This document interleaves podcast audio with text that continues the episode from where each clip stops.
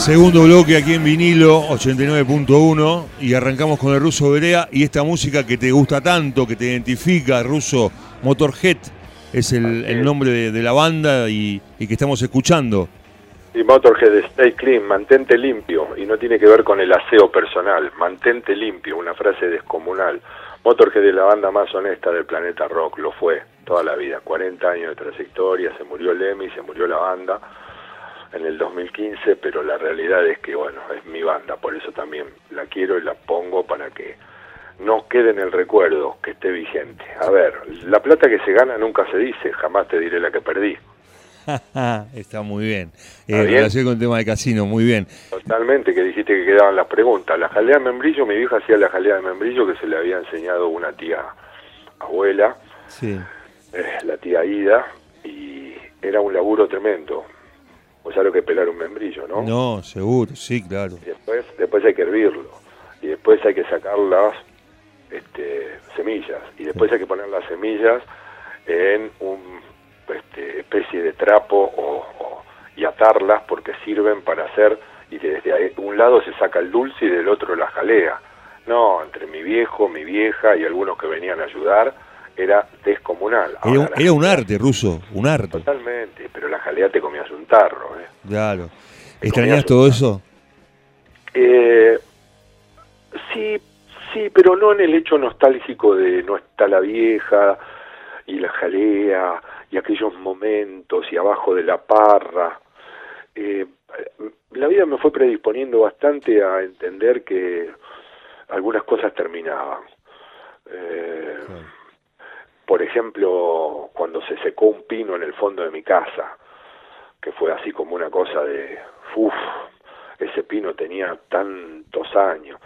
Este, como digo eso, puedo decir otras. Desde muy chiquito sufrí pérdidas. Un abuelo materno, mm. este, eh, un tío inolvidable, mi tío Aníbal, este, con el que me quedaba tres meses en el centro, porque yo soy de provincia y ir al centro era todo un acontecimiento. Entonces iba al cine Los Ángeles a ver las de Walt Disney y después a comer panqueque de dulce de leche a la Martona y todas esas cosas, pero también fui entendiendo que van cambiando. De una cosa sí me arrepiento, de muchas me puedo arrepentir, pero hay una que sí tendría que, haber conservado, que era el Kaiser Carabela de mi viejo. Mirá vos. Eso me me lo tendría que haber quedado, sí, la verdad que sí, pero ya estando vivo mi viejo lo vendimos porque le cambié el color y eso fue una decepción muy grande para mi viejo, un error de, pendejo idiota, mm. este, la verdad es esa, pero también compensé con esas cosas, ¿no? Porque el primer dinero grande, vos me preguntabas si había ganado plata, el primer dinero grande que gané en, en el fútbol en el 78, este, sin que mis viejos supieran, agarré a un dirigente de talleres y le dije vamos a una fábrica de chapas y pedí las mejores chapas y le cambié todas las chapas al techo a la casa de mi viejo. Cuando llegó, la, llegó el camión con la chapa, ver la cara de mi viejo y de mi vieja es de las cosas más felices de mi vida. ¿Tenés hermanos rusos? No, no, no. Eh, Paquilombo eh, uno solo, dijeron en casa. Eh, ¿Y te, te gustó ser hijo único o te hubiese gustado tener un hermano? Nunca me lo planteé. Mira. La verdad, nunca me lo planteé. Ni este, mayor ni menor, nunca pensaste. No, no, nunca, nunca me lo planteé. No, la verdad que no. Este, muy sinceramente, eh. nunca me lo planteé. Viví, a ver, yo a los tres años y medio estuve internado 58 días y me habían dado nube y todo. Tenía más de un pulmón y medio tapado, una neumonía con un virus de tuberculosis me había atacado y no salía, y no salía, y no salía después de 50, de 40 y pico de días empecé a, dar una muestra seria y fuerte de recuperación este, y de golpe y porrazo, en de 10 días los pulmones dieron una respuesta que a mi vieja ya le habían dicho que era difícil que pudiese dar. De ahí en más pasé a ser una especie de nene gordo mimado de flequillo este, por mis tías y por todo el mundo. Y seguramente eso me debe haber acomodado al confort y a ese estado de confort en donde carajo me iba a importar si tenía o no tenía un hermano, si vivía como un rey, aún en la en la vida que teníamos. Mm. en mi casa esa de Chapa, te digo, este, era una casa muy grande, en donde había dos terrenos gigantescos, Este, pero nosotros, por ejemplo, entre de pieza a pieza no había puertas, había dobles cortinas. Y no vivimos nunca en la pobreza, ni mucho menos. Jamás faltó nada. Hemos ido a ver a Independiente a todos lados. Este, hemos podido cumplir el sueño de cruzar el charco, de ir a Chile, de ir a Paraguay, de estar en todos lados, este, laburante de Segua, ¿verdad? Otro mundo, otro mundo. Recién eh, hablabas del proceso del membrillo de, para la jalea. Eh, ¿Te gusta la cocina ruso? ¿Cocinás cada tanto? ¿O no? Eh, de vez en cuando. Me gusta mucho comer. Asado. Somos de, somos de salir. No, no, no. No, no solo asado. Somos de salir mucho a comer. Este, ahora obviamente no, pero digo, tenemos una vida social muy fuerte, muy activa. Este, y somos hemos crecido mucho en el paladar, pero esto también lo hacíamos muy de novios. Mm. Nos conocemos desde muy chicos y ninguno de los dos parábamos en las casas como pareja, salvo los momentos donde no teníamos un sope. ¿No? Sí. Entonces, mientras tuviésemos el mango, nosotros nos juntábamos el martes, ponele 6, 7 de la tarde, ella se venía a laburar, cambiaba, yo la pasaba a buscar, salíamos, tomar algo y después a cenar. Y después de cenar yo la dejaba en la casa por una simple razón, yo al otro día entrenaba. Pero ir a cenar y nos fue acostumbrando a paladar este, lindo. Ya de más grande y con la actividad y el medio y las relaciones y los cambios en las relaciones, crecimos en sabores, crecimos en paladares, crecimos en degustar muchos mejores alcoholes, ¿verdad? Pero en aquellas épocas de, no tanta bonanza, a ver, bonanza digo en función de cómo viví yo, porque yo no tengo la vida de Fantino. También, también, elegí no ser Fantino. Y, esto lo digo gracias a Dios. No, no, pero por eso, digo, esto también lo digo con sin ningún otro juicio de valor que no sea lo que yo quise ser.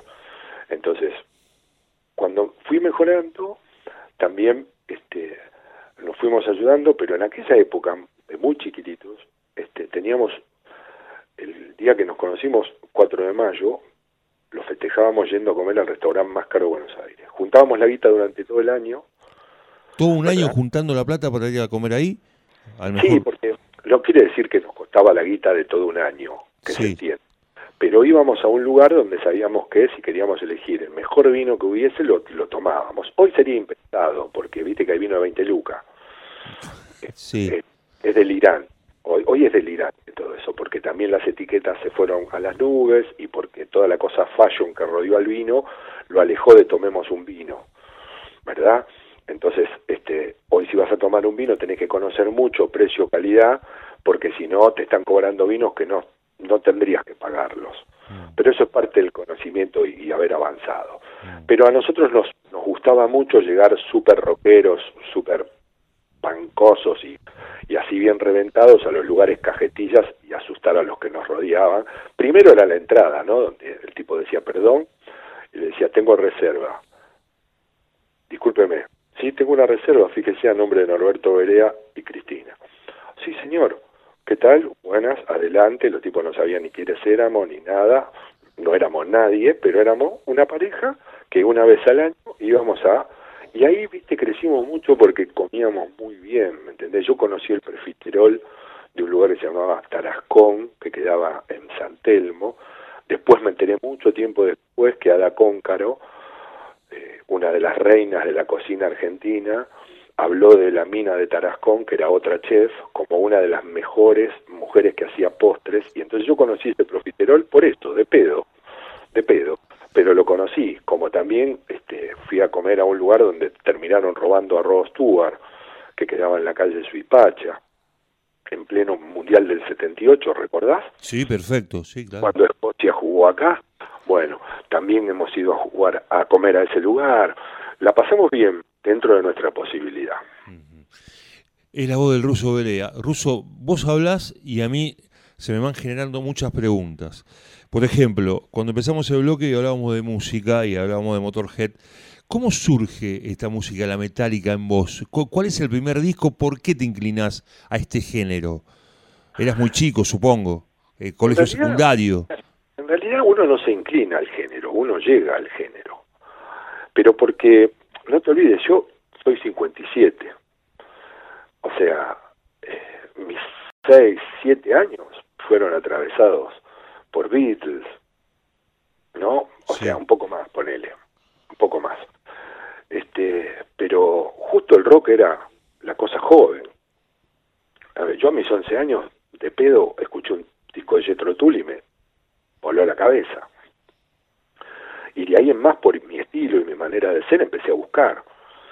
Y en el 68, vos calculé que toda, toda nuestra generación fue atravesada desde Jethro Tull a los Who, desde los Rolling Stones a los Beatles, desde Led Zeppelin a Purple, desde Black Sabbath.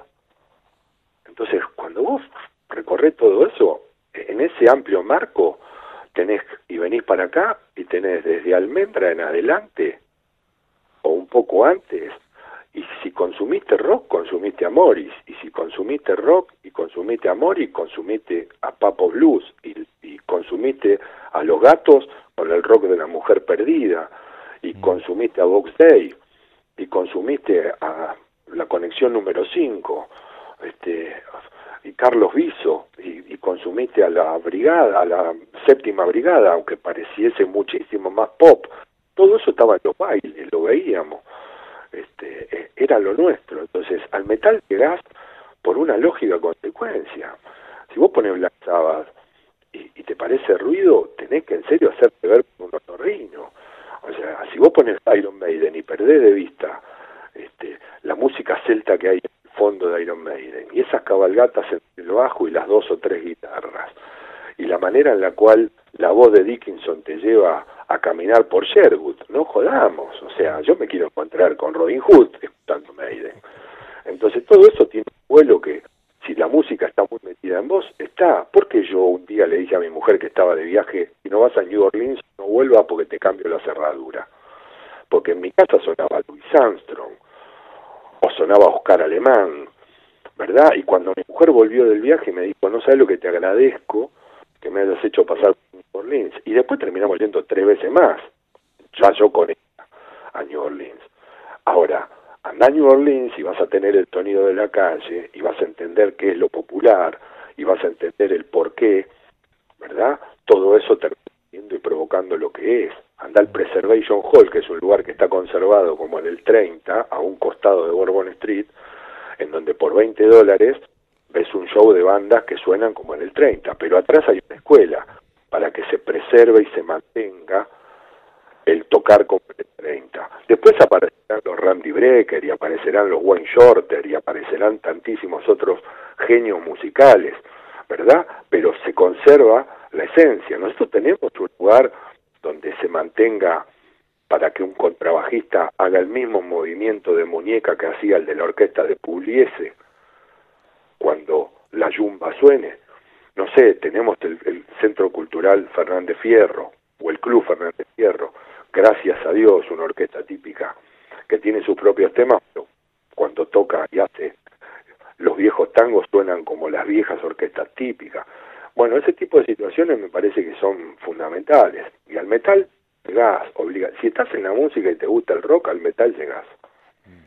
Eh, Ruso, dijiste que eh, en el verano tuviste que vender discos a Mar del Plata. ¿Tenés muchos discos guardados? ¿Tenés muchas colecciones?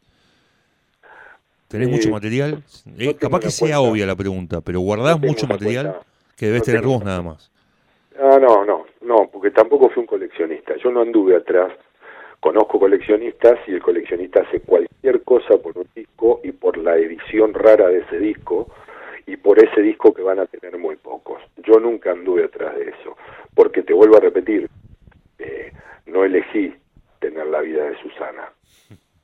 Y eso cuesta mucho dinero, mucho dinero. Entonces sí tengo reliquias, sí tengo cosas que son valiosas, pero que tienen que ver con mi andar, con mi gusto. O sea, yo tengo un cuádruple de Chicago, que es banda eh, americana, que es en vivo en el Fillmore Hits, que es una cosa absoluta de colección, que tiene, tengo los vinilos prácticamente sin, sin usar, este, y que tiene hasta el mapa del Fillmore Hits y tiene un tremendo póster. Esas son raras de conseguir hoy en el mundo del disco. Tengo una caja de Guns N' Roses de cuatro discos, con la badana, con los patch, montón de piripipi. Este, tengo cosas de Pink Floyd, tengo tengo cosas de Motorhead así alucinantes. Ahora me acabo de encargar una nueva que salió por los 40 años de Ace Space, pero no tengo así la luz. Ahora, ¿cuántos discos tendré? No sé, mil, mil quinientos. Compact tengo muchísimo más. Compact debo tener cerca de los entre seis mil y ocho mil. Compras a, a, cualquier parte de donde vas del mundo, siempre traes material, siempre traes cosas, obvio, ¿no? sí, igual ahora, por esta cuestión tremenda de viajar y el peso que te afanan por todos lados en los viajes, porque es una vergüenza, una vergüenza. Deja de lado lo que cueste un pasaje, la valija no puede pesar más de 24 kilos. El avión no se viene abajo, pero igual, es todo curro, más de 24 kilos tenés que pagar no sé cuánto por kilo.